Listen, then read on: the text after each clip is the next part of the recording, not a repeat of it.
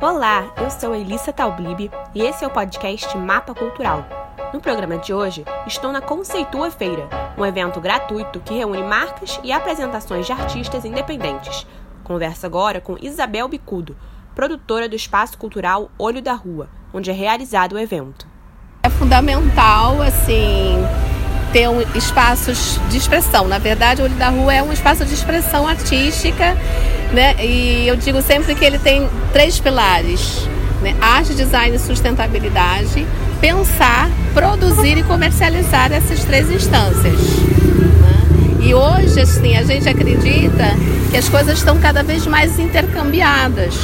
Né? Não existe um espaço de galeria, não existe artistas que só sejam né, que só se expresse por uma, uma, um formato. E qual é a importância dele em termos de artistas independentes, crescimento e valorização disso assim, no Brasil? É ter um, um lugar que, de acolhimento para esses artistas. Né? A gente está sempre muito aberto para produções independentes, para produzir em conjunto. A gente pensa é, o, o, olho assim, comercialmente, estruturalmente como uma empresa, ela, ela é uma empresa privada, estruturada como uma empresa privada, porém toda a nossa ideia é cada vez mais ter é, formatos de cooperação. A gente só trabalha com, em cooperação, a gente abre para outras formas que não sejam só o dinheiro, né, intercâmbio de dinheiro em si, mas intercâmbio de serviços. O que eu, eu tenho para oferecer? O que, que você tem para oferecer? Podemos produzir juntos, construir juntos. Acho que isso é, é inevitável daqui para frente. Né? Um, é um modelo comercial que é a tendência no mundo. E essa é a primeira edição da, da Conceitua Feira, né? É, como é que ela se diferencia dos demais eventos que vocês organizam aqui? Que, que tipo de desdobramento você prevê a partir dessa, desse evento? Eu acho que ela é bastante semelhante. A gente vem fazendo isso há muito tempo, né? De abrir espaços para feiras com modelos que tanto entra a gastronomia, o, o design, essa mistura né? A gente sempre fala que as coisas hoje elas têm é, é um espaço de diálogo mesmo. Então ele está aberto para fricções. Que tipo de público vocês pretendem atingir? Ah, eu acho que é um, o público é mais jovem, né? Assim, a gente tem hoje assim um perfil no olho da rua que a gente vem monitorando e a gente atinge uma faixa etária de de 18 a 40 e poucos anos, né? um, um público ligado a essas questões de design, de, de dentro da gastronomia, buscando outras formas, né? o vegano, é, uma feira de trocas. Eu acho que é esse público que atinge. Há quanto tempo mais ou menos você está nessa área, assim, trabalhando, atuando nessa área específica de, desse tipo de evento e tudo mais aqui no Olho da Rua? Ah, desde que a gente abriu, a gente faz isso. A gente está há cinco anos aqui. E nesses últimos cinco anos, você acha que aumentou a, a demanda por eventos desse tipo? Sim, aumentou sim. a frequência? Sim, aumentou. E por que, que você acha isso? Ah, até pela, pela nossa experiência, né? Pelo que a gente vê, né? A, a busca também. A gente já produziu a feira, hoje a gente acolhe as feiras né, que tem, já tem muita gente buscando isso. E quais obstáculos você acha que faltam ainda para os brasileiros em geral, a sociedade valorizar mais esse tipo de encontro, esse tipo de troca e compartilhamento de experiências? É, que tipo de coisa que a gente precisa ainda vencer para valorizar mais esse tipo de troca? Ah, eu acho que hoje, assim, poucas pessoas assim têm algum preconceito ou obstáculo, né? Eu acho que a gente precisa pensar a forma de atingir esse público mais, né? Em termos de usar melhor as mídias sociais, usar melhor, porque hoje a, a, a mídia ela é basicamente visual, né? Como produzir melhor e atingir esse público através disso, pequenos teasers. Eu acho que é isso que precisa fazer. Isabelle Damasceno é dona da marca de biquíni roupas Ginga Lifestyle e é uma das vendedoras da Conceitua Feira. A gente tenta passar o lifestyle carioca, que é aquela coisa mais despojada e tudo mais. E as nossas modelagens, nossa produção é toda própria, né? Nossas modelagens foram todas pensadas para valorizar o corpo da mulher de forma geral, de valorizar a essência feminina acima de tudo. A marca surgiu em 2017, a gente já tem há dois anos. E a gente está cada vez mais crescendo e expandindo nossos segmentos. Antes a gente só tinha a moda praia, agora a gente tem a moda praia e a, o segmento urban, que, é, que são roupas e tudo mais. E a gente sempre lança uma coleção nova por mês. Então a gente, as nossas peças são limitadas, a nossa produção é própria, a gente vai sempre diferenciando, então sempre tem coisa nova. E vocês trabalham de forma independente desde então? Vocês vendem o que? Online? É, a gente tem site, né? A gente vende pelo Instagram e pelo site. E a gente participa de feiras assim também, uhum. em alguns lugares, a gente põe stand, a gente vai estar no WSL, por exemplo, a gente sempre monta os stands assim. E nesses eventos, é, como é que você entende essa troca entre vocês e o público? Que é uma troca diferente de, por exemplo, quando a pessoa entra numa loja, você está numa Sim. feira e você está entre outros expositores, como é que você enxerga esse tipo de troca? Então, eu acho bem válido, acho que qualquer, qualquer contato com o público, já que a minha, minha loja é somente online, né? A gente tem um ateliê para visitas, uhum. mas nem todo mundo consegue ir por ser num local. O ateliê é onde? O ateliê é em Jacarepaguá. Então, quase. Assim, a gente não recebe tantas visitas assim, até porque tem que ser com horário marcado, uma coisa assim mais específica. Então, como a nossa loja é online, esse tipo de experiência é bem importante pra gente, porque é o nosso contato com o consumidor mesmo, aí a gente fica, sabe, né, a opinião das pessoas mesmo, fala cara a cara. E o pessoal pode ver nossas peças, ver o detalhe da roupa, é muito importante por isso. E a gente já fez vários eventos, né? E aí tem uns que bombam mais, tem uns que não. E assim, a gente vai entendendo de acordo com as circunstâncias, o público, por exemplo, não tá no verão, então é uma coisa que dá uma dificultada. Então é isso.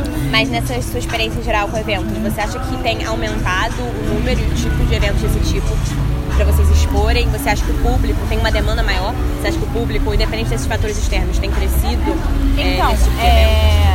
eu não não fiz feiras muito grandes, né? Uhum. Foram poucas as feiras mesmo que eu, que eu fiz. Normalmente eu combino com, combino com o estabelecimento e monto meu stand no estabelecimento, independente de feira, onde só vai ter a minha o meu stand. É, eu estou começando agora a participar dessas feiras, né? E eu não, eu conheci vocês através da Fernanda, ela me chamou e apresentou o projeto. Mas eu acho que é uma coisa assim ainda muito não tão desenvolvida, porque quando você fala de feira, você lembra das só das mais maiores, onde você tem que pagar um valor muito alto para expor e você não tem aquela segurança de se você vai ter aquele retorno ou não, se é um investimento bom ou não. Então, eu ainda não me sinto segura para participar dessas feiras maiores por conta disso, né, uhum. né? De, do valor do investimento. E, normalmente, quando eu faço em alguns locais, eu combino por percentual de venda uhum. com um valor mais ou menos como o dessa feira. E você acha que as pessoas, assim, é, tão valor, têm valorizado mais arte independente e é, vendedores como vocês, assim, no Brasil em geral? Quais você acha que são os obstáculos para as pessoas valorizarem mais, entenderem o tipo de trabalho que vocês fazem? Não acho que seja tão valorizado quanto deveria pelo trabalho que a gente tem de ser uma produção totalmente própria. É, infelizmente, as pessoas, pelo, pela minha avaliação, elas estão seguindo muito um modismo e aí esse modismo acaba virando uma coisa em massa, né? Tipo assim, as pessoas, a maioria das lojas que eu conheço que tem um fluxo muito bom, ou elas compram em São Paulo para revender, não tem aquele carinho de, uhum. de trabalhar toda a peça. Né? Sim, é uma coisa assim que faz, é, que faz porque tá vendendo, entendeu? Tipo, é totalmente diferente da nossa proposta. Acho que por isso, às vezes, a gente não, não tem tanto. Uhum o boom que a gente esperava ter por causa uhum. Dessas nossas preocupações com o conceito, com as mínimas coisas, mas que a gente acredita que daqui pra frente, que mais pra frente a gente possa conquistar né, essa credibilidade, as pessoas verem que é uma peça feita com carinho e que outros diferenciais você apontaria, assim, que condizem a, sua, a marca de vocês, a Ginga? Então, é, o nosso diferencial é que as nossas peças são exclusivas, então a gente não faz reposição.